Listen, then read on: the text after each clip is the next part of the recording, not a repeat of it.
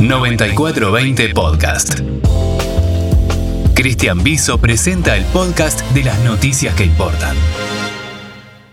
Lejos de amainar, la pandemia de COVID-19 parece recrudecer en todo el país. A partir de la variante Omicron y Tierra del Fuego, no escapa al contexto general que exhiben la mayoría de las provincias argentinas. Más contagiosa que las variantes anteriores, pero con baja tasa de internación y mortalidad, la nueva cepa de coronavirus pone en alerta a los sistemas sanitarios de todo el país y obliga a reforzar los hisopados mientras se busca acelerar la campaña de vacunación, que muestra índices más que aceptables. Según los datos suministrados por el Ministerio de Salud, la última semana se registraron 69 casos confirmados de COVID-19 en Tierra del Fuego. Si se compara con la semana anterior, que finalizó con 14 positivos, representa una suba del más del 300%. La ministra de Salud, Judith Di Giglio, confirmó que el Consejo Federal de Salud determinó, con Carla Bisotti a la cabeza, modificar el esquema de aislamientos para quienes tienen aplicadas al menos dos dosis de vacunas y para los considerados contactos estrechos de potenciales casos positivos.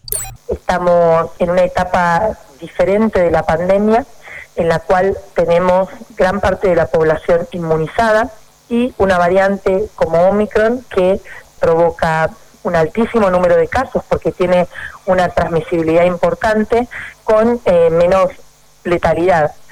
Lo que se ha comprobado y lo que dice la evidencia científica de otros países eh, también es que eh, esta variante provoca muchísimo daño porque eh, con los aislamientos hace que no puedan eh, continuar las actividades económicas ni las actividades esenciales. Y lo que se observó es que además las vacunas, si bien no impactan directamente sobre la transmisión del virus, sí lo hacen que la carga viral sea menor y que la transmisión sea menor, por lo tanto se decide eh, el nuevo esquema de aislamiento en nuestro país.